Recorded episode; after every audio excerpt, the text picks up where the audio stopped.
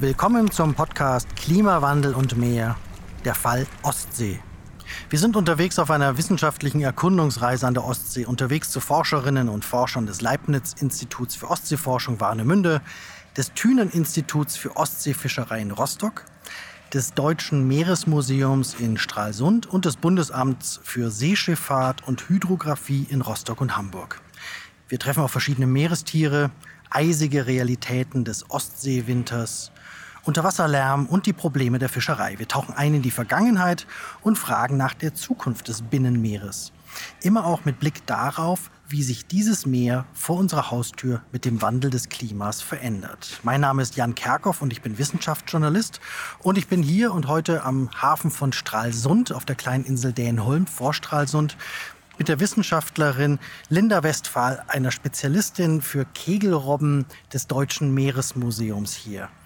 Erste Frage an Sie. Wo kommen Sie gerade her? Was haben Sie gerade heute Nachmittag gemacht? Ich komme gerade aus der Sektionshalle.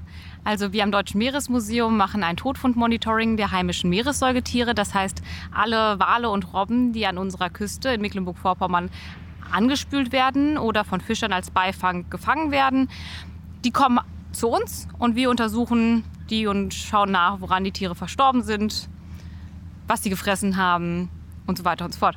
Was haben Sie denn heute dann für ein Tier gehabt oder für eine Besonderheit vielleicht? Also wir hatten heute sowohl Schweinswale als auch Kegelrobben auf dem Tisch. Am Morgen hatten wir zwei trächtige Schweinswale. Jetzt gerade im Sommer ist die Zeit, wo die Schweinswale hier auch an der Küste Mecklenburg-Vorpommerns kalben. Und beide Tiere sind entweder kurz vor der Geburt oder nach der Geburt verstorben, aber die Jungtiere waren schon weg. Das kann aber auch postmortem, also nach dem Tod passiert sein, dass die von einem Räuber, zum Beispiel einem Fuchs, weggetragen wurden, die Jungtiere, weil die schon in einer fortgeschrittenen Verwesung waren. Und dann hatten wir noch zwei sehr spannende Fälle heute auf äh, unserem Sektionstisch, nämlich zwei neugeborene Kegelrobben-Jungtiere aus dem März. Im März ist so die übliche Zeit, äh, in dem die Kegelrobben-Jungtiere hier in der Ostsee geboren werden. Und wir haben erst vor zwei Jahren das den ersten Nachweis von einer Geburt in Mecklenburg-Vorpommern erbracht und die beiden Jungtiere, die wir jetzt hatten, waren tatsächlich auch Neugeborene, die erst wenige Stunden alt waren und kurz nach der Geburt schon verstorben sind. Also gleich mehrere tote junge Kegelrobben. Ähm, das ist doch eher ein trauriges Ereignis, oder? Es ist für das einzelne Tier natürlich schade, wenn man es hier tot sieht und nicht lebend am Strand. Aber es ist ein sehr, sehr gutes Zeichen für die Bestandsentwicklung an unserer Küste und für die gesamte südliche Ostsee. Denn vor einigen Jahren hatten wir so gut wie gar keine Nachweise von Jungtieren hier. Und das nimmt in den letzten Jahren deutlich zu. Und das ist ein sehr, sehr positives Zeichen. Bevor wir da noch in die Details reingehen, auch vielleicht was Todesursachen oder Bedrohungen und dergleichen angeht, zunächst erstmal generell ein bisschen was zur Kegelrobbe. Was ist denn das für ein Tier? Sieht die aus wie ein Kegel? Warum heißt die so? Wo kommt die vor und was ist das Besondere? Vielleicht auch, sagen wir mal, gerade für uns Deutsche. Ja, also wenn die meisten an Robben denken, dann denken sie an den Seehund, die zweite heimische Robbenart, die an unserer Küste vorkommt. Aber die Kegelrobbe, das ist die größte Robbenart an unserer Küste und sogar das größte Raubtier, was wir in Deutschland haben. Wie groß werden die? Wenn die sagen das größte, also größte dachte ich wäre der Braunbär. Nee, tatsächlich werden die Kegelrobben sogar noch größer als auch der Braunbär. Die können eine Länge von fast drei Metern erreichen und die schwersten Bullen, die Männchen, können bis zu 300 Kilo auf die Waage bringen. An der Nordsee sind sie etwas größer als bei uns in der Ostsee. Da war das schwerste Tier, was wir bisher seziert haben, 250 Kilo schwer. Aber das ist ein ordentlicher Brocken, wenn der vor allem liegt. Und kann das dann mir auch dann gefährlich werden, wenn ich da zufällig am Strand mal langlaufe und da liegt eine Kegelrobbe mit 250 Kilo? Es ist ein Wildtier äh, und Wildtiere sollte man immer mit Vorsicht behandeln. Also das große Problem ist, dass viele Menschen so ein bisschen die, den Zugang zur Natur und auch zur Wildnis verloren haben. Aus dem Zoo kennen wir Robben, die Bälle jonglieren, die, die durch Reifen springen, die man anfassen kann. Und damit haben wir auch unseren natürlichen Respekt vor diesen großen Tieren verloren. Und wir sehen, dass viele Menschen sehr unbedacht zu nah an die Tiere herangehen. In der Regel flieht dann eine große Robbe ins Wasser. Auch die Kleinen würden dann ins Wasser fliehen. Äh, können wir vielleicht später auch nochmal drüber sprechen. Das könnte nämlich auch problematisch für die für das jeweilige Tier sein. Aber für uns ist dann erstmal die Gefahr gebannt. Aber problematisch wird es zum Beispiel, wenn das Tier schläft und sich zum Beispiel erschrickt. Und dann kann es auch dazu führen, dass eine Robbe mal schnappen kann und wahrscheinlich dann auch ins Wasser stürzt. Aber die Robben können potenziell hochinfektiöse Keime übertragen und selbst ein kleiner Kratzer oder eine kleine Bisswunde kann sich fies äh, entzünden und zu einer fiesen Infektion führen. Und das gilt nicht nur für uns Menschen, sondern auch für unsere Haustiere. Also wenn wir unseren Hund nicht angeleint mithaben am Strand und der geht mal zu einer Robbe hin und schnuppert und die schnappt, dann kann das halt auch für den Hund gefährlich werden. Aber so eine richtig schwere Attacke durch eine Kegelrobbe hat es noch gar nicht gegeben, oder? Nein, also da gibt es keine Nachweise. Äh, wir arbeiten immer eng zusammen mit unseren Kollegen von der Nordsee, die natürlich wesentlich mehr Erfahrungen haben im Zusammenleben mit den Robben und gerade auf der Helgoländer Düne, wo ja wirklich viele hundert Tiere gleichzeitig anzufinden sind und wo auch Schwimmer mit im Wasser sind und öfter mal wirklich in hautnahen Kontakt kommen mit den Kegelrobben, kommt es gelegentlich zu leichten Verletzungen, aber da gab es noch keine fiesen Kontakte. Also lieber eher Abstand halten von den ja. Wildtieren. Ähm, wie ist denn so die jüngere Geschichte der Kegelrobbe? Also seit wann sind die eigentlich wieder da? Wie viele sind da? Vor allen Dingen, was ist aber bis dahin eigentlich so passiert? Ähm, die waren ja wohl mal eine Zeit lang verschwunden auch, oder? Ja, genau. Also viele, die hier an unsere Küste kommen, viele Touristen, die schon seit Jahrzehnten jedes Jahr hierher kommen, die sagen so, Kehlrobben, die gibt es doch gar nicht hier. Das ist doch was von der Nordsee. Aber nein, die Kehlrobben kamen ursprünglich hier vor und kommen jetzt wieder zurück. Es ist so, dass die Kegelrobbe so um 1900 gab es noch etwa 80.000, 100.000 Kegelrobben in der gesamten Ostsee, also bis hoch nach Finnland. Dieser ostseeweite Bestand wurde sehr, sehr stark dezimiert, vor allen Dingen durch Bejagung. Und das lag daran, dass die Kegelrobben als Fischereischädling verschrien waren. Das liegt daran, dass die Robben natürlich oft von den Fischereigeräten im Wasser angelockt werden, den Fang darin sehen und dann äh, dahinschwimmen gezielgerichtet und diese Netze plündern und dann auch mal Schäden an den Netzen verursachen können. Und da gab es systematische Bejagungskampagnen, auch hier an der Küste, an der deutschen Ostseeküste.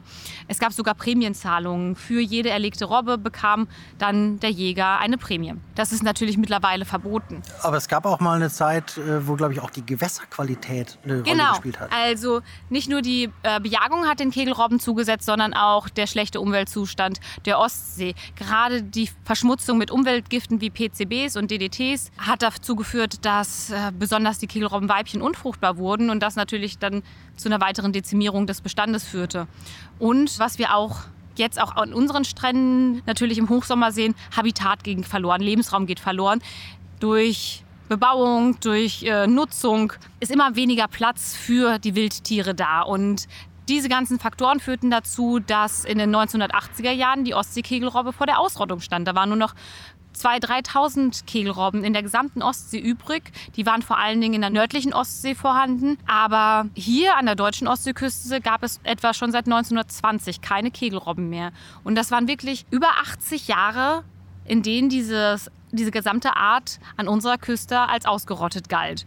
Und seit Anfang der 2000er Jahre kommt sie allmählich auf natürliche Art und Weise zurück.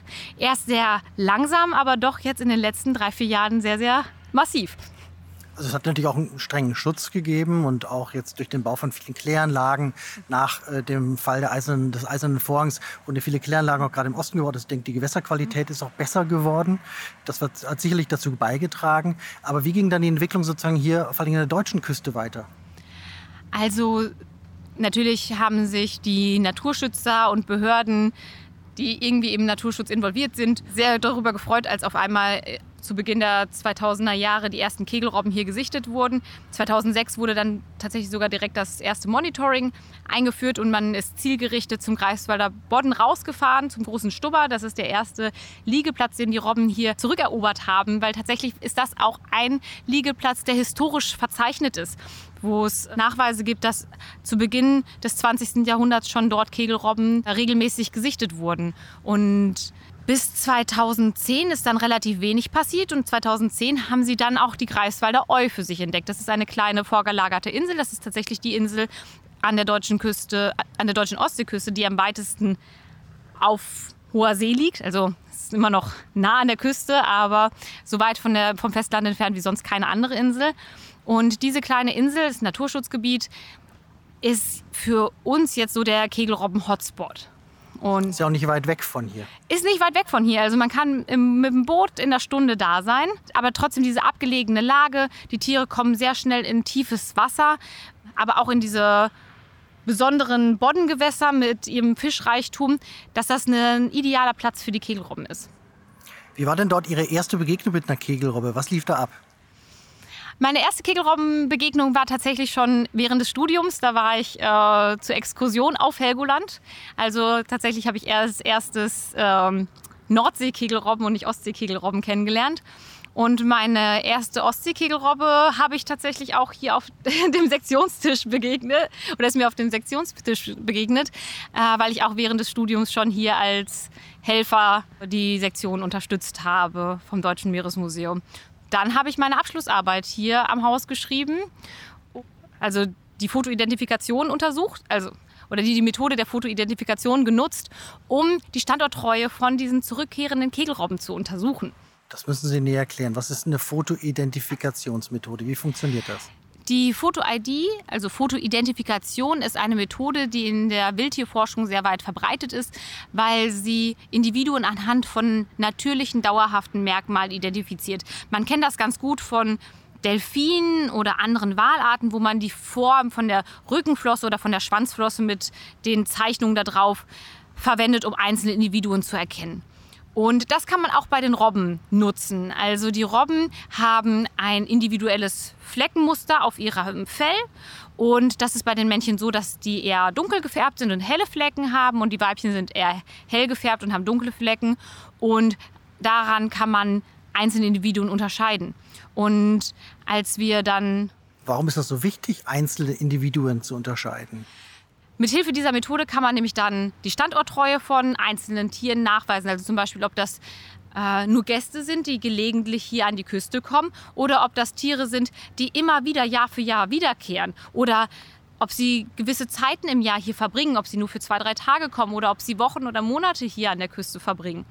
Äh, man kann aber auch äh, Wanderrouten dann äh, nachvollziehen, wenn man auch verschieden, also das gleiche Tier an verschiedenen Punkten beobachtet und man kann auch Tiere über mehrere Jahre verfolgen und dann äh, auch Rückschlüsse darauf ziehen, wie ein einzelnes Tier gelebt hat. Spannend wird es dann natürlich auch, wenn das Tier am Ende seines Lebens auch wieder zu uns in die Sektionshalle findet und wir dann das Leben und den Tod verbinden können und so ähm, ja, ein ganzes Gesamtbild bekommen von einzelnen Individuen, die uns dann Rückschlüsse auf diesen Bestand hier erlauben.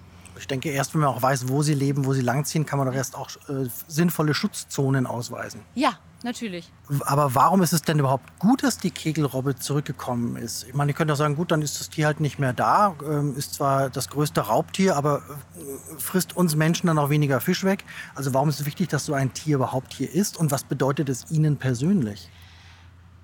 Sie sagen es ganz richtig, es ist das größte Raubtier.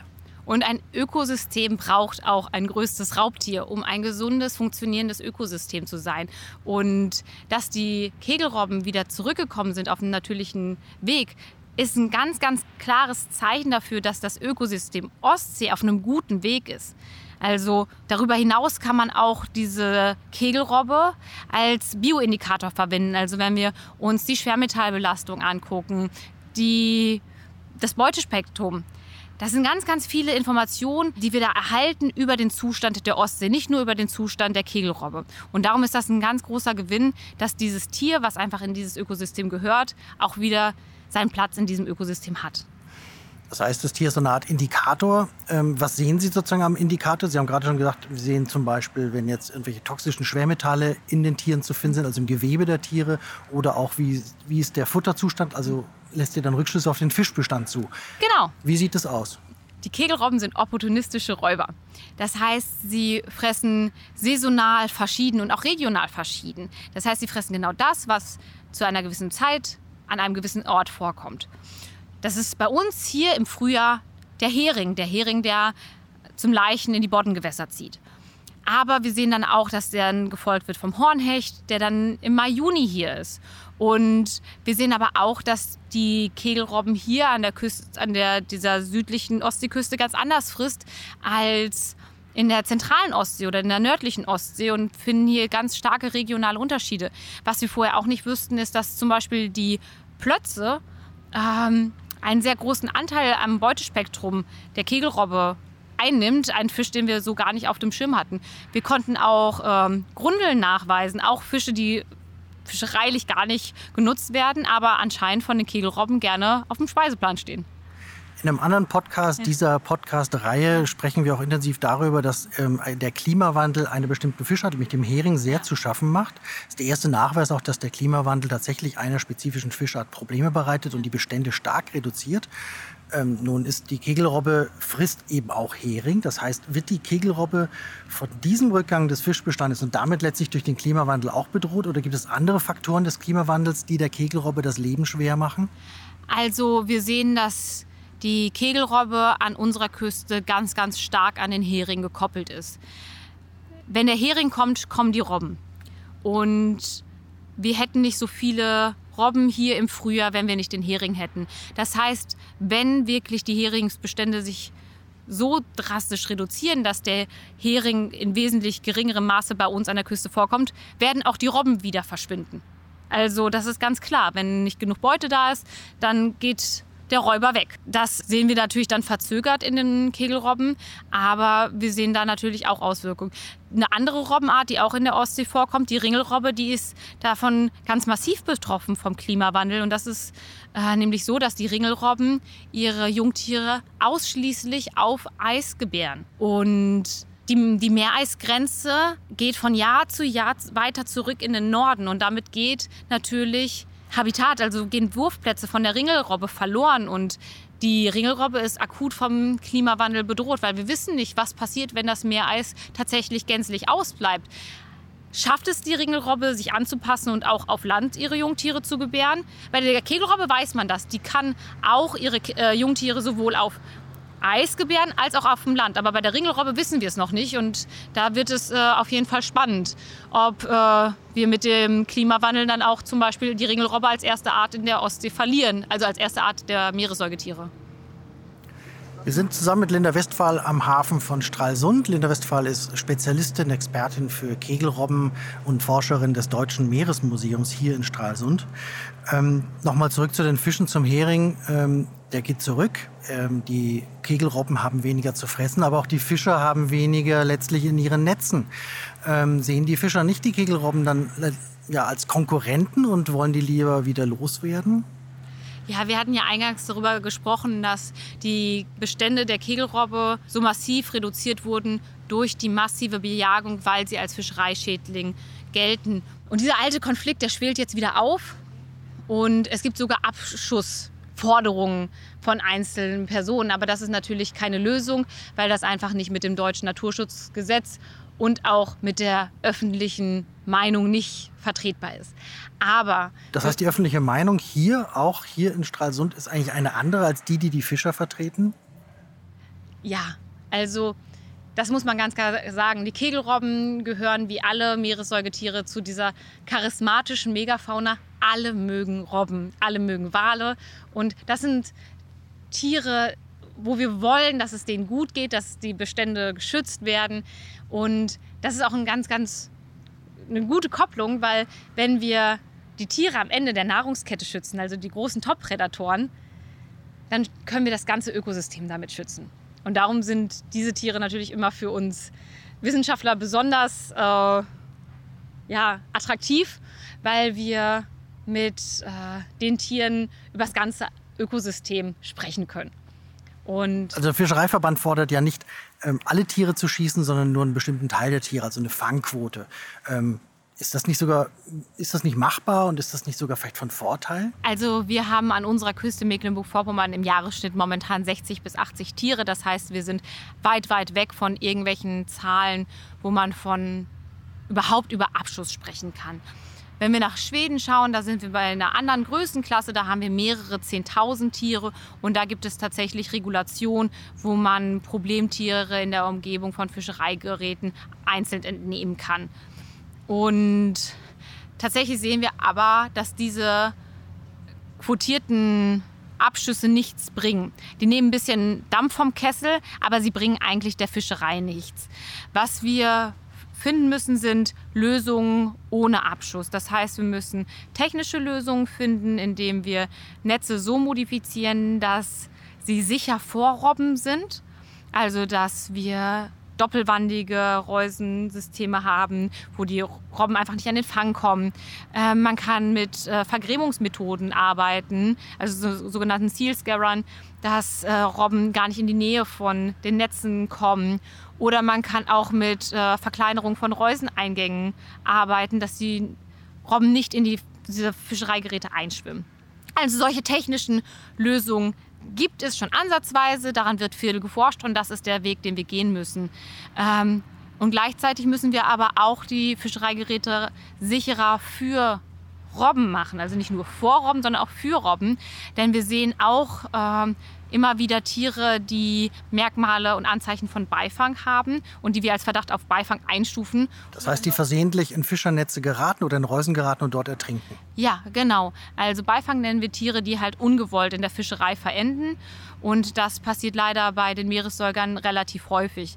Das liegt daran, dass ähm, die Fischerei und die Meeressäuger oft den gleichen Zielfisch haben und äh, besonders solche Stellnetze stellen für Robben natürlich ein attraktives Buffet dar. Die Tiere werden davon angelockt von Fisch, der in den Netzen hängt, schwimmen dahin und es kann dazu kommen, dass die Tiere sich darin verheddern und ertrinken. Und das äh, wollen wir natürlich zukünftig vermeiden, weil äh, es sind geschützte Arten und es sollte jeder anthropogene äh, Beifang und also jede menschliche Tötung vermieden werden. Vor etwa zwei Jahren gab es ja so einen kleinen Aufruhr hier. Ähm, den auch so dann die, letztlich die Staatsanwaltschaft verfolgt hat. Das heißt, da hat man viele tote Kegelrobben gefunden, ähm, die offenbar auch in Netzen gelandet waren. Was ist da genau passiert? Das war im Herbst 2017. Da hatten wir noch wesentlich weniger Kegelrobben hier an unserer Küste als jetzt. Und es kam dazu, dass wir in einem sehr kurzen Zeitraum von zwölf Wochen 23 sehr frische, große Kegelrobbenbullen an den Stränden von Südostrügen gefunden haben, bottenseitig. Also fast ein Drittel des Bestandes oder sogar mehr? Ja, also ähm, das war ein erheblicher Be Teil des äh, aktuellen Bestandes, den wir bei den äh, Zählungen erfasst haben.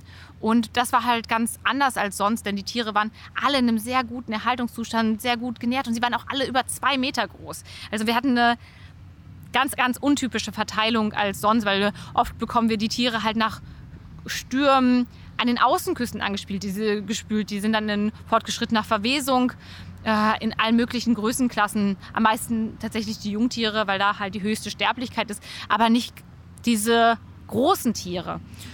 Und Sie haben die dann wahrscheinlich auch seziert, nehme ich an, und auf Krankheiten untersucht? Ja, und wir konnten keine andere Todesursache feststellen. Also keine Infektion, kein Infekt, keine Verletzung.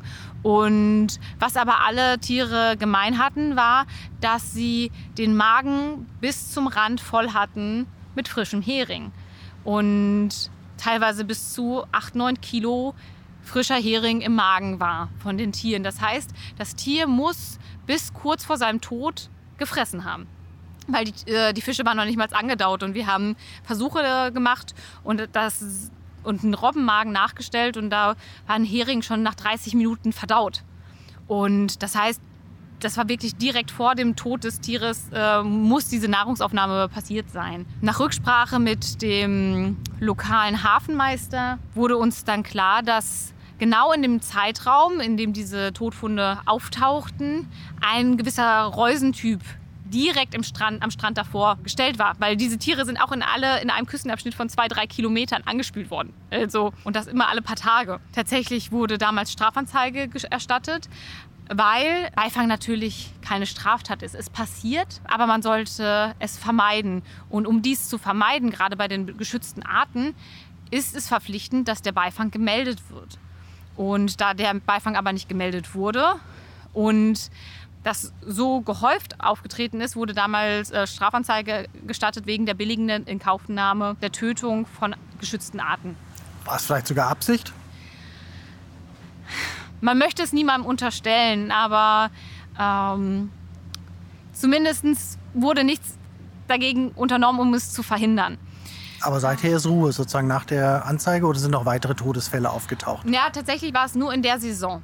Und das war damals ja auch sehr, sehr breit in den Medien und dann halt auch hier ein Fall für die Staatsanwaltschaft. Und tatsächlich hat die Staatsanwaltschaft das Verfahren irgendwann eingestellt, weil kein klarer ähm, Tatverdächtiger festgenommen werden konnte oder gefu also gefunden werden konnte. Aber ähm, sie ging dann äh, mit der Bitte ans Landesamt für Fischerei, äh, doch hier eine Lösung zu finden für diesen Konflikt. Und wir haben uns zusammengesetzt mit Fischern, äh, mit dem Landesamt und haben darüber gesprochen, wie kann der Beifang von Robben in Reusen ja, vermieden werden. Und äh, was ein sehr, sehr schönes Ergebnis von diesem Fall ist, ist, dass seit Anfang 2020 es verpflichtend ist, im Greifswalder Bodden verringerte Reuseneingänge zu haben. Die Reuseneingänge müssen jetzt im Durchmesser so klein sein, dass im Herbst keine Robben mehr durchschwimmen könnten. Also wir haben dafür die äh, Daten aus unserem Todfundmonitoring genutzt und da die Umfänge von den Tieren genommen und äh, damit äh, dann gemeinsam mit der Fischerei ein Maß gewählt, was ähm, für die Fischer noch ein lukratives Weiterfischen ermöglicht, aber auch äh, den Großteil der Robben schützt. Und wir sehen halt vor allen Dingen, dass das ein Verhalten ist, was eher erwachsene Bullen machen oder subadulte Bullen. Äh, weniger die diesjährigen Jungtiere, aber es ist so klein, dass wir von unserer Seite aus damit sehr, sehr zufrieden sind und das als vollen Erfolg dieses traurigen Ereignisses sehen. Und hoffen, dass es auch den Fischern nützt. Ähm, dann wäre der Konflikt zumindest zum Teil mal entschärft. Man kann natürlich auch verstehen, dass es für die Fischer ein Problem ist. Wir haben natürlich aufgrund Rück des Rückgangs des Heringsbestandes starke oder große Fangeinschränkungen. Und dann kommt auch noch die Kegelrobbe dazu. Ist sicherlich schwierig für die. Aber gibt es vielleicht noch andere Probleme außer der Fischerei für die Tiere? Nochmal ganz kurz zurück zum Hering. Es ist ja so, dass besonders die Heringsfische auch über die Schäden durch die Robben klagen, weil die Heringsfischer fangen mit sehr, sehr kleinen, feinmaschigen Netzen, äh, die sehr fragil sind. Das heißt, wenn eine große Kegelrobbe da ranschwimmt und den Fisch da rausklaut, äh, kommt es auch dazu, dass die Netze von den Robben zerrissen werden und dann große Löcher in den Netzen zurückbleiben. Und äh, um dort die Fischer zu entlasten, gibt es seit diesem Jahr die Möglichkeit, dass die Fischer in Mecklenburg-Vorpommern äh, diese Schäden dokumentieren können, sowohl am Fang als auch am Fischereigerät und einen Teil äh, des Schadens ersetzt bekommen. Was natürlich auch wieder ein guter Schritt in die Richtung nachhaltiges Miteinander zwischen Kegelrobben und der Fischerei ist. Wir sind am Hafen von Stralsund mit, zusammen mit Linda Westphal vom Deutschen Meeresmuseum, eine Expertin für Kegelrobben. Welche Probleme für Kegelrobben außer der Fischerei gibt es denn noch? Was gefährdet noch den Bestand oder einzelne Tiere? Also ein Konflikt, äh, der besonders im Frühjahr immer wieder zu tragen kommt, ist äh, an den Stränden. Äh, denn es ist so, dass die Jungtiere, wie wir eingangs darüber gesprochen haben, äh, im zeitigen Frühjahr Ende Februar, Anfang März, Mitte März geboren werden. In dieser Zeit ist es gut, wenn man einfach einen großen Bogen um die Tiere geht, sie in Ruhe lässt, ähm, wenn möglich die Sichtung an uns meldet. Dann können wir beurteilen, geht es dem Tier wirklich gut, können nochmal einen Tierarzt drauf schauen lassen. Äh, wenn wir sehen, dass das Tier jetzt zum Beispiel verletzt ist, dann kann man wirklich aktiv werden. Aber viele Strandbesucher werden aktiv und schaden dem Tier damit, indem sie es hochheben, indem sie ähm, es zudecken, dann überhitzen die Tiere. Das, sind, äh, das kann dann tatsächlich für Einzeltiere tödlich enden. Ähm, und das ist auch wieder die Gefährdung von den Menschen am Strand, denn äh, viele sehen dann diese niedlichen kleinen Kegelrobbenjungtiere und wollen ein Foto damit, setzen ihre Kinder daneben in den Strand und fotografieren ihre Kinder neben den äh, Tieren oder streicheln die Tiere sogar. Und ähm, das kann natürlich für beide Seiten wirklich gefährlich sein. Was wünschen Sie sich denn bezüglich der Kegelrobben für die Zukunft? Ja, für die Gesamtostsee ähm, brauchen wir Lösungen bezüglich des Klimawandels. Ähm, und das ist auf ganz hoher politischer Ebene. Denn egal welche Lösungen wir kleinräumig finden für das Problem mit den Strandbesuchern, das können wir lösen. Auch das Problem mit der kleinen Küstenfischerei können wir lösen. Aber das, diese ganzen kleinen Lösungen sind hinfällig im großen und ganzen Kontext des Klimawandels. Wenn uns die Fischbestände wegbrechen, ähm, dann sieht es halt übel aus, auch für die Meeressäugetiere in unserem, in unserem schönen Ostsee. Und dementsprechend ist das Allerwichtigste, dass wir das Thema Klimawandel äh, angehen und versuchen, dort Lösungen zu finden. Vielen Dank, Linda Westphal, Expertin für Kickelrobben am Deutschen Meeresmuseum hier in Stralsund. Hören Sie sich auch die anderen Podcasts dieser Reihe an. Spannende und aufschlussreiche Gespräche zum Klima und dem Klimawandel an der Ostsee, zu Fischerei und Schweinswahlen, zur zugefrorenen Ostsee im Winter und zum Problem des Lärms unter Wasser, was er bedeutet und wie man ihn bekämpfen kann. Mit Wissenschaftlerinnen des Leibniz-Instituts für Ostseeforschung Warnemünde, des Thünen-Instituts für Ostseefischerei in Rostock, des Deutschen Meeresmuseums in Stralsund und des Bundesamts für Seeschifffahrt und Hydrographie in Hamburg.